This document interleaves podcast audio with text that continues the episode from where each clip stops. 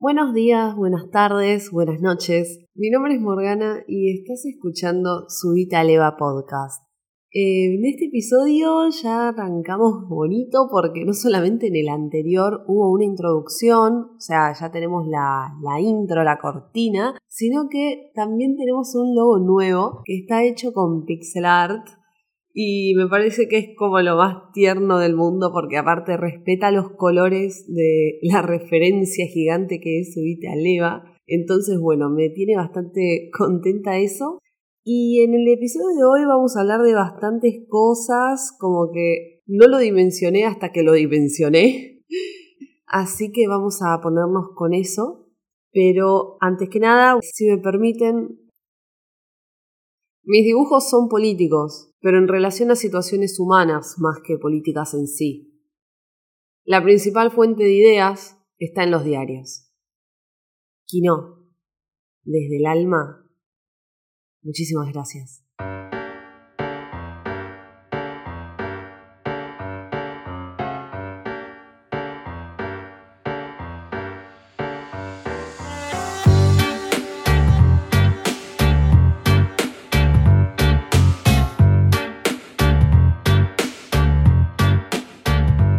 Empezó octubre, gente, todos enloquecidos todos enloquecidos porque arrancó octubre en el mundo artístico, ya que es el mes donde todo sucede. La gente dibuja, la gente escribe, la gente hace canciones, la gente hace de todo en octubre. No entiendo por qué este mes es tan revolucionario.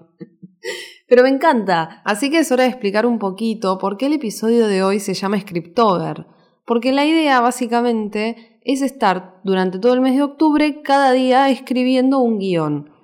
En, que bueno, en realidad no, o sea, no, un guion por día no, porque nos morimos todos, pero lo que quiero decir es como que cada día exista una consigna que sea aplicable a una escena, a un diálogo, puede ser suelto, incluso puede ser algo que, digamos, esté conectado. Por ejemplo, si me sale bien, mi idea es empezar a, poner en Instagram todo esto y armar la historia de un personaje en, en particular y nada más y como mucho que se divida en dos, la mitad del mes con un personaje y la otra mitad con otro. Y con todo eso crear, no sé, una escena, varias escenas, no necesariamente un guion con principio y con final, pero me parece como que algo bastante lindo, algo bastante creativo para pasar el mes. También porque digo, yo no soy dibujante, a mí no me podés poner a dibujar algo diferente todos los días, porque no puedo, me estreso, o sea, me gusta mucho dibujar, pero no así.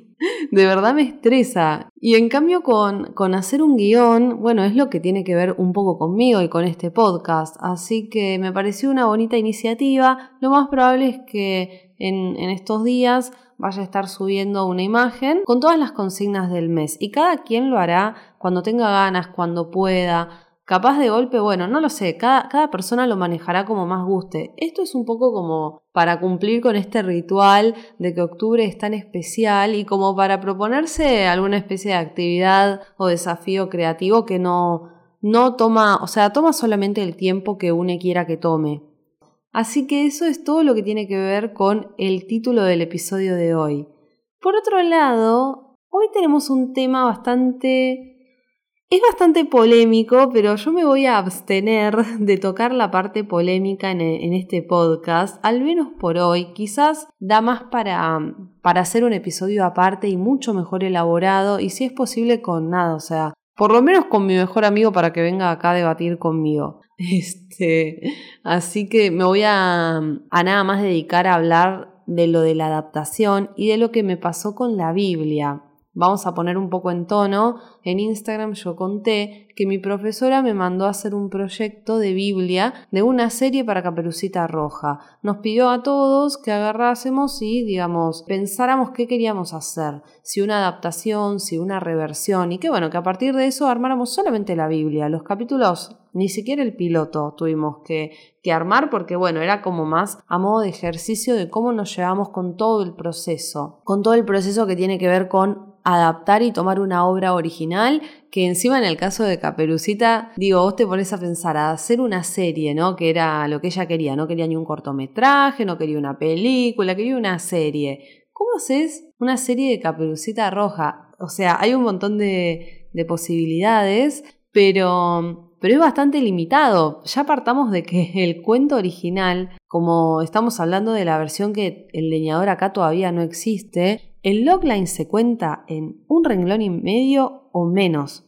O sea, poco más con media frase. Bueno, media frase es, poquito, pero es un logline muy pequeño. O sea, ¿qué, ¿qué, haces con una serie así? ¿La, ¿qué, ¿La vas a, estirar con 10, 15 episodios? Que es lo que normalmente a mí por lo menos se me viene a la cabeza cuando alguien me dice serie. Y, y pues no. Em, así que fue muy interesante la propuesta porque me hizo replantearme como que muchas cosas, que esto sí lo voy a decir para generar un poquito el debate de mesa que tanto me gusta mandar acá en Subita Leva. Y es que hasta qué punto es coherente o es acertado decir que el hecho de que existan tantas adaptaciones o tantas reversiones tiene que ver con que ya nadie tiene creatividad. Porque al menos yo, en una época de mi vida, solía quejarme un poquito de eso, como que no me gustaban las adaptaciones, vieron que también a veces creo que el tema de las adaptaciones se presta mucho no sé si a la exigencia, pero sí es como que se abren las expectativas porque empiezan a tocarse temas muy sensibles. Este, por dar un ejemplo, una, no una adaptación, pero hay una película que está inspirada en, en Winnie Pooh, que es la última que salió de Disney sobre Christopher Robin. No me puedo acordar cómo era el nombre completo ahora. Em, no sé si era Christopher Robin, hasta siempre. No, Tendría, tendría que chequearlo. Afortunadamente tenemos la magia de la edición que me va a permitir hacer una pausa ahora e ir a buscar bien cómo se llamaba la película. Gracias magia de la edición, Christopher Robin, un reencuentro inolvidable. Vos tenés como este tipo de películas que no necesariamente cuentan como una adaptación, pero sí creo que sería como un inspirado en, y, nada, o sea, te generan una expectativa muy alta, porque por ejemplo, Winnie Pooh es como mi Mickey. La gente que me conoce sabe que Mickey me encanta desde siempre, pero como que con el pasar de los años entendí que no, que mi, mi amor eterno se lo lleva Winnie Pooh y todo lo que tenga que ver con eso. Y hay como que muchas cosas en juego. Están en juego la serie animada, los libros, películas anteriores, videojuegos. Entonces vos de la nada me clavas que me vas a sacar una película con los, con los efectos visuales de hoy, con todos los recursos que tiene Disney ahora y te quedás como, si no es bueno, algo voy a decir. Siempre igual a favor de las críticas constructivas y, bueno, y desde el respeto, pero, pero el peligro con las adaptaciones es un poco ese. Entonces, nada, yo en su momento solía como que mirar las adaptaciones como con un, no lo sé, Rick. Y todo esto como que tuvo su, su momento de reconciliación, si, si quieren decirlo de alguna manera, con Mujercitas. Cuando leí el libro de Mujercitas y después vi la película de Mujercitas, la última que salió porque existen dos millones de versiones, entendí que es un desafío muy grande adaptar a un guion.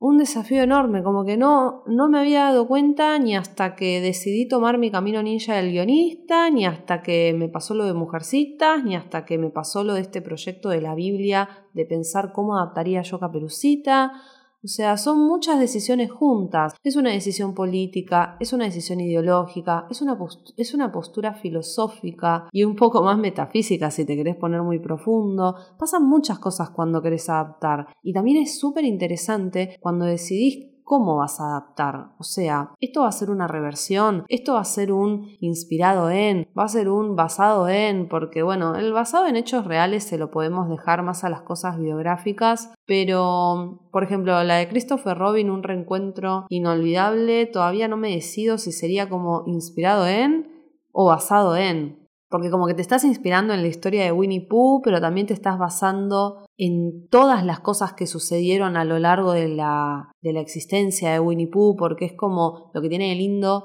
esta película de Christopher Robin, que bueno, ya que estoy hablando tanto de esto, vamos a decir vamos a empezar a decir quién fue el director. La película la dirigió Mark Forster, que también es el mismo director de Finding Neverland, una gran película inspirada en, eh, de la que voy a hablar ahora en un ratito. Y bueno, el director es él y acá el guion se repartió en tres personas diferentes, lo cual estoy muy contenta porque muchas de las películas que voy a, sobre las que voy a hablar hoy, casi todas el guion no tiene nada que ver con la persona que dirigió. Creo que ahora que lo pienso es porque muchas son películas basadas, inspiradas o adaptaciones y bueno, eso es un trabajo que no es para cualquiera. Pero bueno, entonces volviendo un poquito a lo de, a lo de Christopher Robin, a lo que voy es que son películas que te tocan mucho una, una vena muy sensible y por ejemplo lo que más me gusta de, de cómo sortearon el guion en esa película particular es que es como que tomaron en cuenta todo, creo que eso ya lo dije, y fue con mucho respeto, fue tomada con mucho respeto, los personajes como que, no sé, hacían lo que tenían que hacer, tampoco es como la película que vengo a recomendar hoy porque, porque tenés que tener como un apego emocional muy fuerte y tiene que haber significado mucho en tu vida para que realmente te guste. Pero, pero bueno, nos ayuda a ir adentrándonos poquito a poco en lo que tiene que ver con esto de las inspiraciones y las adaptaciones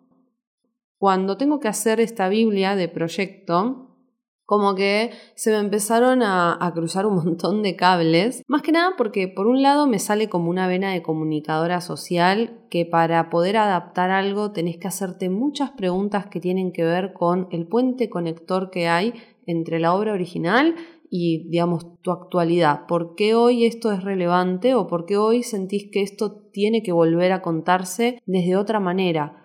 Y ahí es cuando también aparece como la vena del guionista o la vena artística, si uno lo quiere decir de alguna forma.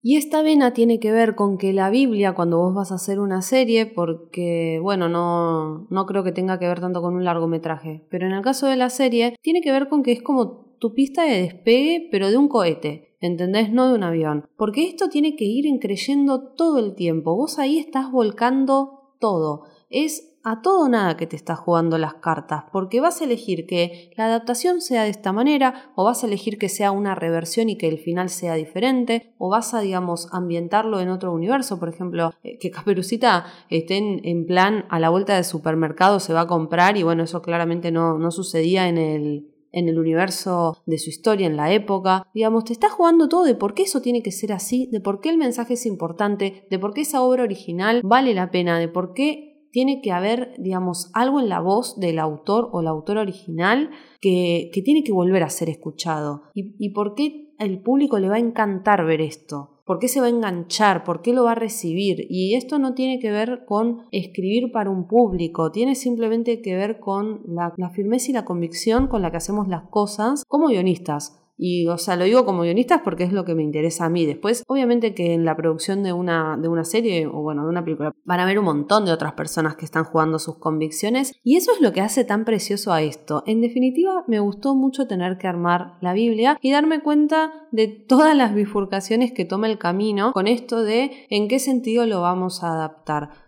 Como dije antes, yo no voy a hablar de lo que pensé para Caperucita porque de verdad es algo muy polémico. Tengamos en cuenta que, o sea, es un... Todos los cuentos de hadas, ¿no? Ya sabemos que los originales van muy al hueso. El hueso de Caperucita es que es una chica que la violan. Entonces, no es algo sobre lo que vaya a hablar en el capítulo de hoy, al menos. Me causó igual mucha gracia decir qué lindo que es hacer Biblias, pero qué diferente que es después guionar lo que está en la Biblia. Y cada cosa es, es como cada cosa tiene su propio camino, su propio peligro, ¿no es cierto? Por ejemplo, en el guion, ya en, episodios anteriores del podcast, he hablado de los peligros que están en el guion de cine, de, o sea, esto de, caer o que mucha imagen o que mucho diálogo o que mucho de, que no exista una cosa objetiva de decir, leo esto como si fuese la primera vez que lo estoy mirando, no sé, hay cientos y cientos de, peligros ahí y la Biblia también tiene como su, su propio riesgo porque es con eso la vas a vender. Entonces, más objetivo que ahí no,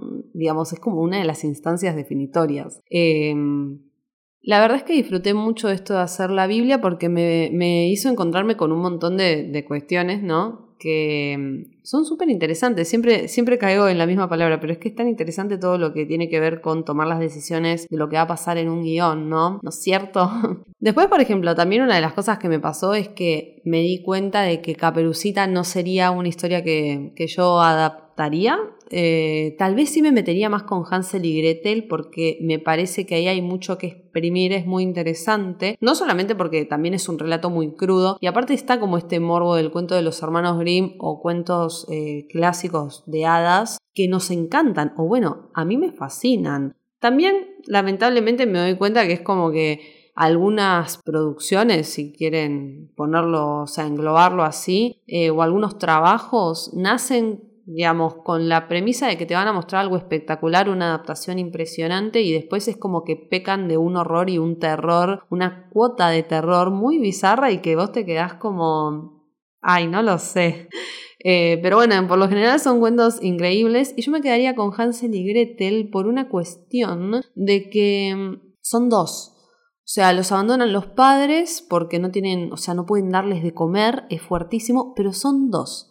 Ellos están juntos en todo esto, no es como en Caperucita que originalmente ella está sola y después capaz le meten al leñador y después capaz vos metes un personaje. Yo, por ejemplo, eh, en mi proyecto de Biblia, incluía al leñador, pero el tipo se iba por caminos inhóspitos, o sea, no era un sujeto regordete y muy buen hombre que la iba a ayudar, eh, para nada. Y de hecho acá voy a hacer como un, anexo para decir que otra cosa súper interesante, un debate que se armó en la clase y que como subita a le gusta tirar debates de mesa, lo voy a decir yo también, que es qué pasa con la figura del lobo, porque había un compañero que quería hacer como toda la adaptación, pero desde el punto de vista del lobo. Entonces, ¿qué pasa acá, no? ¿Qué pasa cuando le damos al antagonista de la historia un lugar que no, por, su naturaleza de antagonista, no tiene, ¿no? ¿Qué pasa? Eso es empatizar, es no empatizar. Y si empatizamos, ¿cómo vamos a empatizar? ¿Cómo lo vamos a tratar? Teniendo en mente que el guion no juzga, porque todo es ficción, pese a que los mensajes sean muy reales y lamentablemente necesarios de, de seguir siendo como recordados o reformulados. Eh, en la, en la actualidad. Eso es, eso es muy triste. Pero se abrió como re interesante el debate de lo que pasa con el antagonista y también qué pasa cuando vos al antagonista lo relegás al papel de villano y el antagonismo lo toma otra persona u otra fuerza. No sé, es un boom y no me, no me van a decir que no. bueno, sí, me lo pueden decir, no sé, esto es un debate de mesa, ¿no? Finjamos que estamos acá todos juntos charlando. Y pero bueno, el caso es que más allá también de lo que puede pasar con el villano, me gusta mucho en las adaptaciones pensar los personajes, ¿no? Porque como que en definitiva la adaptación siempre te va a llevar a tener que hacer algo diferente, alguna novedad, porque la obra original ya existe, no es realmente algo 100% nuevo, pero uno le da su toque. Y no sé, siento que por ejemplo yo sería el tipo de guionista que le da su toque a través de los personajes, entonces agregaría o no agregaría. Y con Hansel y Gretel no solamente que, o sea, volviendo ¿no? a lo de Hansel y Gretel versus Caperucita Roja o cualquier otro cuento de hadas, si se dieron cuenta la mayoría de los personajes por naturaleza están solos y después hay un agregado de un personaje. En Hansel y Gretel son desde el comienzo ellos dos y ellos vivieron juntos, nacieron, o sea, de la mano, se tienen el uno al otro. Ahí habría tanto material a nivel psicológico para laburar y a nivel construcción de personajes. Ya saben que me voy mucho por las ramas cuando tiene que ver con lo de los personajes y de hecho voy a aprovechar que estamos como en un podcast dedicado a la adaptación y a la y que yo me estoy metiendo en lo de la psicología para decir que Bates Motel es un gran ejemplo de lo que, de lo que me refiero con que una adaptación puede tomar diferentes caminos, porque esto es una precuela, no es necesariamente algo adaptado, sino que es algo inspirado en los personajes de un largometraje que ya lleva en, cartilla muchos, muchos años. Psicosis, yo no soy una gran fanática de esta película, pero claro que sé que hay cientos y cientos de, de fanáticos. No sé qué es lo que una persona muy fan de Psicosis pensaba Sara de Base Motel y me encantaría saberlo, pero me encantaría eh, no tener que limitarme a mirar en los foros porque a mí me gusta mucho saber los puntos de vista de otras personas, eh, saber conocerlos. Y bueno, entonces con Base Motel a mí lo que me pasa es que me encanta, yo tengo un amor espectacular por esta serie porque me parece fantástica. Creo que para el que le gusta el thriller psicológico es una joyita que no sé por qué la mayoría de las personas que conozco me encuentro con que no la han visto. Y, bueno, creo que es una joya. Me parece que la persona que no mira thriller psicológico y alguna vez como que está interesada, esta es una muy buena manera de empezar. Eh, aparte, aparte, el protagonista es el de Charlie y la fábrica de chocolate. Ya eso es como que a la gente de mi generación o alrededores ya está, ¿entendés? Tenés como algo, algo familiar, alguna especie de casa. Igualmente, si alguien acá que está escuchando vio Bates Motel, por favor que me lo haga saber. Ya saben que el Instagram, arroba subite a háganmelo saber porque, como dije, tengo una locura muy grande por esta serie. Me gusta mucho cómo están construidos los personajes y eso creo que es lo que, lo que más rescato del guion, porque el guion también es súper, súper interesante por una cuestión de que se mantiene siempre un ritmo que, que nunca sabes a dónde te va a llevar o por lo menos te, te, tiene como corriendo todo el tiempo. No sé si hay como grandes, no estamos hablando de Umbrella Academy, por ejemplo, en lo que tiene que ver con los plot twists, pero la tensión que uno maneja con, lo, que, con lo que hacen en la, en la mente de los protagonistas, eh, me encanta. A mí me, me enloquece Bates Motel. Aparte la estética, bueno, no me voy a, no voy a seguir repitiéndome. Vean Bates Motel o díganme si, si la vieron o no la vieron, por qué, este, cuándo, dónde, cómo. Y bueno, para entonces seguir avanzando un poquito con todo esto de lo de las adaptaciones, también algo que me pasó, más allá de Hansel y Gretel, más allá de Caperucita, obviamente fue tratar de recordar cómo es mi relación con las adaptaciones de los clásicos, de, cuentos infantiles, y mm, como que me doy cuenta que no hay tantas que haya eh, rescatado en mi memoria, y lo peor de todo es que del 100% de las que rescaté, un 80% o un 65% ni siquiera son adaptaciones o reversiones como tales, sino que son casos como los que comenté antes de lo de Christopher Robin. Películas que son. apuntan más para otro lado, que están inspiradas, que no, no cuentan realmente la historia original. Entonces, por ejemplo, mencioné Finding Neverland. Finding Neverland para mí también fue un hallazgo, porque cuando era chica fue la primera película donde le vi la cara sin maquillaje a Johnny Depp. Y no lo podía creer. Estaba, estaba como tan Em, perturbada, o sea, no, no sé, estaba muy movilizado, o sea, el tipo era precioso, no, no, no era un perturbado malo, pero como que me conmocionó mucho, digo, no le voy a contar a nadie porque siento que no está bien contar que le vi la cara, este, en esa época yo no, no veía algo que no fuese de Johnny Depp con Tim Burton, entonces por ende teníamos o Willy Wonka o teníamos el eh, Jack el, el, ay Jack, perdón, no, Edward, Jack el destripador iba a decir, ay, qué falta, no, Edward con el juego de manos de tijera o no sé, bueno, cualquier película que tenga que ver con Piratas del Caribe, que no es de Tim Burton, pero también tenía como que todo lleno de maquillaje. Quiero decir, todos sabemos cómo es la relación que mantenemos con una etapa en la vida de Johnny Depp donde no lo veías en nada. Y Finding Neverland, nada, es una película preciosa. El director, como dije antes, es el mismo de la de Christopher Robin. Entonces no me sorprende que las dos sean películas preciosas. Y el guionista es David eh, Lamento tanto no saber pronunciar este apellido, espero haberlo dicho bien. Y él es el guionista de Life of Pi, que esa es una película que no he visto y la tengo muy pendiente porque me han hablado simplemente maravillas de, ese largometraje. Me dijeron que es muy conmovedor y que te toca mucho eh, la fibra del alma, así que, así que bueno, Life of Pi la tengo muy pendiente. En todo caso, igual sería lo mismo, no me sorprendería en absoluto que la misma persona que guionó esto guione algo tan lindo como Finding Neverland. Después otra de las películas es Hook, de Steven Spielberg en el 91, que acá me dio mucha risa tener que buscar quiénes eran los responsables por el guion, por una cuestión de que si vos pones eh, Steven Spielberg, Screenplay, vos ves un puterío que se armó con la obra impresionante, porque o sea, el guion original, primero que era original, después tuvo un montón de, de modificaciones, después pasó por unas manos, pasó por las otras, digo, me encantaría tanto estar en un puterío así en un futuro, porque o sea, una persona que quiera, que quiera guionar algo, que me diga si aunque sea alguien no comparte, qué gana de tener un puterío con Steven Spielberg en el medio, porque aparte no es un puterío de bardo, es una cosa de, che, quiero tu guion, pero, pero ya como que te lo consiguió otro y yo llegué tarde, nah, espectacular. Me encantan esas, esas internas que, que, se dan cuando uno, cuando uno empieza a buscar. Y bueno, en el caso de Hook, sí, esa, esa es Creo que es mi favorita en todo lo que tiene que ver con Peter Pan. De hecho, no sé si voy a aprovechar ahora para verla de nuevo, porque son como películas que yo la vi de chica, ¿no? O sea, era mucho más joven de lo que soy ahora y te moviliza un montón. No me, no me puedo imaginarlo cómo me voy a sentir cuando la vea ahora por muchas razones. No solamente porque estamos hablando de, Peter Pan a modo de adulto, sino que encima Robbie Williams todos sabemos, ¿no? O sea, a mí me duele el corazón cuando lo recuerdo. Entonces sería un, una linda cosa volver a mirarla. Es como cuando ves Toy Story 3 y Andy, chau juguetes. Son esas cosas que te pegan en el alma como, como alguien que se crió, ¿no? Con ciertos personajes y, y con ciertos personajes que tenían una relación después con la adultez ¿no? Que uno en ese momento no compartía y ahora resulta que ya sos un adulto. Qué increíble.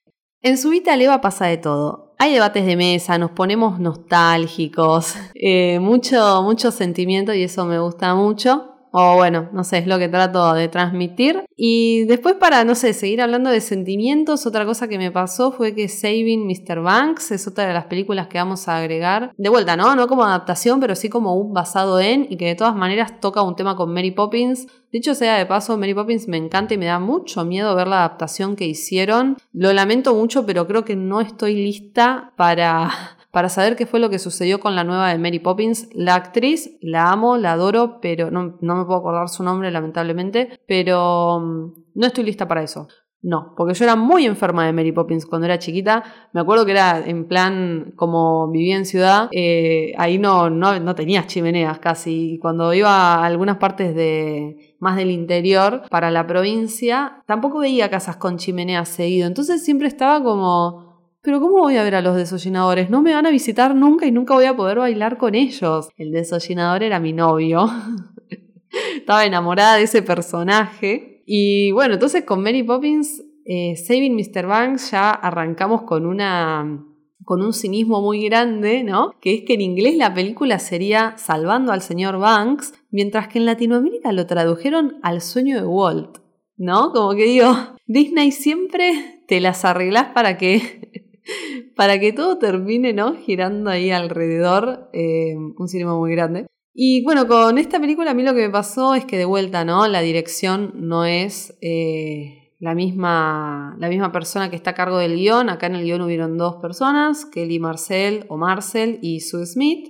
Y bueno, lo que me pasó con, con esta de, de, la vida de la autora de Mary Poppins, que ni hablar encima, yo creo que es la mejor película de Disney. Me parece que es mi película favorita no, no tengo mucho más que decir. Esta sí que no tiene desperdicio. No suelo meterme en recomendar Disney. Creo que el episodio de hoy un poquito por default se va a terminar convirtiendo en algo muy Disney-tástico porque los cuentos de hadas los labura y los explota muchísimo. También hay un montón de películas, de, o bueno, quizás series también. Hay muchos laburos que tienen que ver con los cuentos de hadas y que no necesariamente están de la mano de Disney, pero a mí no suelen gustarme, ¿no? Como que me parecen un poco como dije antes, que terminan en, en, algo bastante bizarro y excesivo y pecando un poco con, con, el horror mal logrado. En realidad, esto es mi punto de vista porque yo tengo un gusto muy particular con esas cosas, no me gusta tanto el horror y el ni el terror, entonces soy quizás un poquito más escéptica y me tiro más para lo, lo, emocional, ¿no? Eso es lo que se van a encontrar conmigo, lamentablemente. En algún momento trataré de tener algún invitado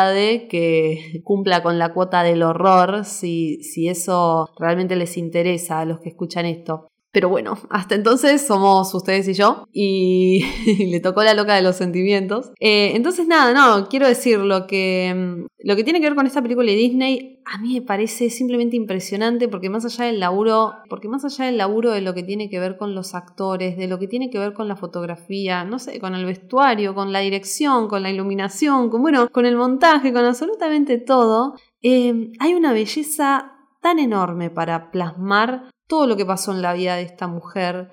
Y digo, qué fuerte es que ella tiene una tragedia y un dolor muy grande detrás, al mismo tiempo que tenemos la figura de Walt Disney. O sea, Walt Disney también en un momento habla de su infancia y habla de algo tan... O sea, que no, no, él no se siente desamparado, pero porque es Walt Disney, ¿entienden? Digo, estamos hablando de un personaje en contraposición de otro, que, sería, o sea, el de Tom Hanks versus el de Emma Thompson, y son duales, no sé, ¿no? Como que se llega a una dualidad entre ellos dos, no una cosa de confrontación, y me parece simplemente bellísimo cómo ella necesita llorar y cómo él ya lloró y, eligió reír. Eh, nada, son, son como pequeñas cositas que yo creo que tienen que ver mucho con cómo el guion decide trabajar todas las cosas y bueno, como siempre volvemos un poco a lo mismo, cuando aparecen películas que están basadas en hechos reales, siempre vamos a, tener esta cuota de, algo que nos llega mucho más al alma, porque fueron personas, no, no son 100% personajes, invenciones, vieron que una profesora mía le gusta mucho decir que los personajes nunca van a ser seres humanos, sino que son como, no máquinas, pero son manifestaciones de deseos y contradicciones y nada más. Un poco es cierto, yo amo mis personajes, tengo mis original characters y los amo con todo mi ser, pero es verdad que cuando vos estás haciendo un personaje nunca va a ser 100% humano, es imposible, siempre va a haber algo que no va a coincidir con lo que haría un ser humano. Este, y está bien, está bien, creo que esa es un poco la magia del cine y es lo que hace que todo valga la pena. Por algo nosotros nos vamos ahí a, encerrar un par de horas con una pantalla porque queremos soñar de vez en cuando, qué sé yo. Entre otras cosas, que iremos, las iremos como soltando de a poquito en los episodios. Pero nada, la película de Walt es una película preciosa, no me cansé de verla, la vi un millón de veces, la recomiendo o que se la vuelvan a mirar, sobre todo si tienen ganas de ponerse muy sentimentales. Y, y nada, ¿no? Digo, en el caso de Saving Mr. Banks, en el género, de vuelta me pasó con los géneros, ¿se acuerdan cuando hablé de Truman Show? Bueno, que con él conocí lo que era la comedia negra. Y acá conozco que Saving Mr. Banks está catalogado como drama y comedia biográfica. Yo voy a empezar a hacer una lista de mis géneros favoritos y de los géneros que siento que es como que se adecúan a mí como, como una guionista, ¿no? Como que comedia negra, drama y comedia biográfica, me, voy armando ahí mi, perfil y eso me, fascina. Em, nada, quería también como compartir este hallazgo de, de descubrirme a mí misma todo es parte del camino ninja del guion, por supuesto. Y bueno, más o menos como para cerrar un poquito, esto fue más como una revisión, me gustaba mucho la idea de plantear un debate ¿no? de lo que sucede em, en una adaptación versus una reversión o versus un inspirado en, en un basado en. Me encantaría saber si acá hay, digamos, alguien que le gusta escribir o alguien que guiona, ¿qué les gusta a ustedes? Me, me gustaría muchísimo. Y también saber qué tipo de historia original les gustaría ver en pantalla, pero no desde la película, sino desde la serie. ¿Y cómo la harían ustedes? ¿Desde el punto de quién? No sé, estoy súper interesada. Ya saben, Instagram arroba subitaleva. Perdón, Instagram arroba. Vamos mal, Morgana, si decís mal las redes sociales. Em, todo este podcast está hecho desde el no chequeo y el amor, así que es un poco lo que, lo que hace a la magia. Y bueno, como para seguir avanzando y ya, como dije antes, cerrando un poquito, quizás también de lo que me gustaría terminar de hablar es de lo que dije antes de qué es lo que a mí me pasaba con tener que adaptar algo, ¿no? O sea, como que no me convencía nunca la idea hasta que por fin me pasó, me pasó con Mujercitas, que a estas alturas ya como tuve unos problemas en el medio del podcast y tuve que pausar la grabación, no me puedo acordar si ya hablé de Mujercitas o no, pero cuando leo el libro de Alcott y después me encuentro con la última versión que salió en cines, entendí por qué la gente quiere adaptar. Y bueno, y ahí nos remontamos a lo que empecé a hablar al comienzo del capítulo de hoy, que tiene que ver con esto de mm, ver algo que vale la pena que se vuelva a decir. Y como quizás no sé si honrar al, autor o autora original, pero sí decir, che, mirá, em, vos vas a, vas a seguir pasando a la historia, no, no quiero colaborar a que se te olvide. Creo que pasa más por ahí y no tanto con una manera de hacer el tributo. Porque, por ejemplo, yo con Mujercitas no es que le quiero hacer un tributo al COD, simplemente que sus ideas, eh, todo ese libro me, me parece una obra de arte. O sea, me entristeció mucho ver la última película que sacaron de Mujercitas porque tienen como, no sé, 7, 8 versiones cinematográficas, porque se perdió mucho el concepto. Siento que se perdió un montón. A ver, yo entiendo que la obra eh, original, el libro, son no solamente son 700 páginas, sino que hay algunas cosas que son bastante simples. Em, que es como que si uno buscase hacerlo en las pantallas de ahora y con las audiencias de ahora, y no sé en qué va a quedar, porque un poco era, como dije antes, eh, hay cosas que son muy simples, que no es que generan un recontraenganche, pero eso era parte de la época donde lo escribió Alcott, o sea, estamos hablando de hace demasiados años atrás. Eh, sin embargo, me desilusioné mucho de la última de Mujercitas por una cuestión de que siento que se quiso complacer a un público romántico, y ahí es cuando aparecieron diálogos que no existían, declaraciones de amor que tampoco existían, las decisiones, o sea, en cuanto al estético, estética y el acting y, bueno, y todo lo demás, la dirección, todo eso está muy bien, pero en cuanto al guion hay muchas decisiones que no entiendo, sinceramente, no entiendo por qué fueron tomadas. Desde el asunto con ir y volver en el tiempo una cantidad de veces violenta, en, mi opinión personal, porque también esto, o sea, no cuenta como un spoiler, pero no sé, yo por las dudas lo digo, que tiene que ver con el libro. El libro es toda la primera mitad, eh, ellas de chicas, y toda la segunda mitad, ya digamos, cuando pasaron un poquito más los años y cada quien hizo, hizo la suya. Es muy simple. O sea, eso es todo lo que sucede. Eh, no, no hay saltos en el tiempo permanentes. Y creo que fue un recurso que se abusó mucho porque además no se supo en más de una oportunidad em, pautar la advertencia de, bueno, mira, volvimos en el tiempo, nos fuimos, estamos en el presente, estamos en el pasado. No sé, como que eso no, no lo entendí. Eh, no, no entendí por qué lo hicieron así, quiero decir. Y, bueno, y lo, de lo que dije antes de lo romántico me, me, pareció una lástima, no solamente porque Mujercitas es, digamos, es un libro que, que para mí, eh, en cuanto al feminismo y a la igualdad, es un emblema, es, es eh, maravilloso, es espectacular, no tengo otra palabra, sino que a nivel social, a nivel cultura de clases, es espectacular, Mujercitas. Y, mm, y, acá me acuerdo que cuando leí el, el, libro quise hacer una comparación con Orgullo y Prejuicio, que en el caso de la novela de Orgullo y Prejuicio no la leí, solamente vi la película, pero sí puedo hacer, digamos, la siguiente mm, comparación a partir de sinopsis que leí de, de Orgullo y Prejuicio. Y es lo siguiente, tanto los Bennett como los March, o sea, son una familia de un padre y una madre con dos millones de hijas, las dos familias no, o sea, son, no son clase ni pobre ni media son, perdón, no son clase alta ni media, son pobres, se pueden dar algún que otro lujo que uno para esa época consideraría, ¿no? Que era un lujo, eh, pero son clases pobres y la manera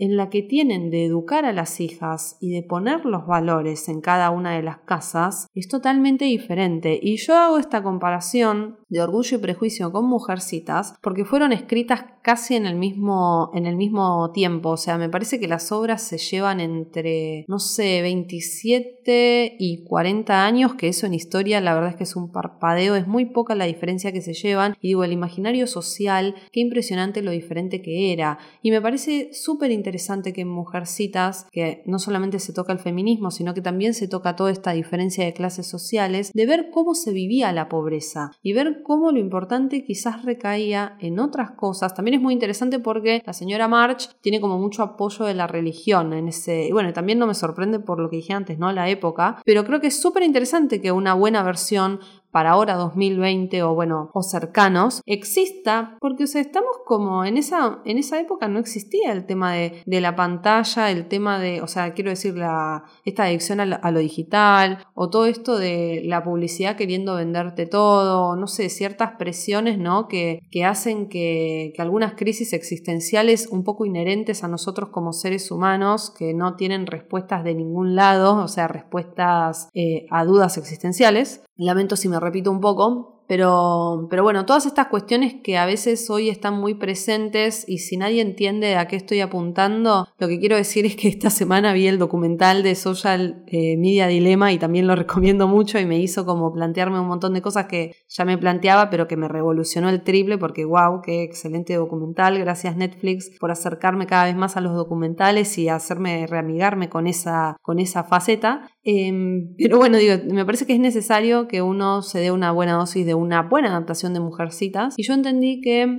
si pudiese tener la tesis de guion, si yo como guionista de cine pudiese escoger eh, de tesis hacer un largometraje y haría un proyecto de adaptar Mujercitas, a ver cómo, cómo lo resolvería. Eh, sería sumamente interesante. Y bueno, y después ya veré quién me lo produce y quién me lo dirige, porque no me interesa dirigir nada, yo solamente vengo acá a guionar. Eh, así que con eso estoy muy bien y soy feliz. Pero bueno, esas son como las reflexiones finales. Me gustó mucho venir a hablar de adaptaciones y espero como haber plantado alguna especie de no sé, de reflexión, de duda o de, o de cosa visionaria. Yo flipé, sinceramente, flipé este podcast. Eh, creo que es la segunda vez que lo tuve que grabar porque en la primera me fui de tema, me fui por las ramas porque me emocionaba muchísimo ver todo el espectro, quizás haberme amigado tanto, ¿no? Con esto de antes yo le hacía el repelús a las adaptaciones de las cosas y hoy en día puedo ver la riqueza que hay ahí porque lo vivís desde cómo vos querés impactar en la sociedad con, con algo que merece la pena todavía seguir recordándose. Y bueno, y cómo, lo, cómo los discursos y todo eso van mutando, así como van mutando las generaciones. Es como, es súper interesante cuando se mezclan la vena del guion y la vena de la comunicación social. Con eso voy a ir terminando el podcast. El episodio de hoy estuvo más como destinado a, hacer una, una, revisión de hechos. Vieron lo que les dije antes, ¿no? Que no existen adaptaciones de cuentos de hadas que me hayan impactado lo suficiente. Casi todos son más como lo que tiene el tinte biográfico. Quizás, pico, después, por ejemplo, hay una adaptación que, o sea, va, una adaptación. Hay una obra en particular con la que tengo un problema muy grande, que es el libro de la selva, porque a mí Kipling me parece una maestría lo que es su libro. Disney tiene la versión animada, que es de mis versiones favoritas, pero por mucho que ame la película del libro de la selva animada, cuando vos lees el libro ya nada, nada es igual. Y me da mucho miedo ver las demás adaptaciones que fueron surgiendo con los años porque suelen defenestrarlas mucho. Tengo muy malos comentarios. Y en cambio vos en el libro es, es wow. Eh, los animales manejan mejor los sistemas políticos que nosotros. Increíble. Y ahí te das cuenta de qué es la ley de la selva. El derecho, todo lo que tiene que ver con lo legal y las leyes en el libro de la selva, wow.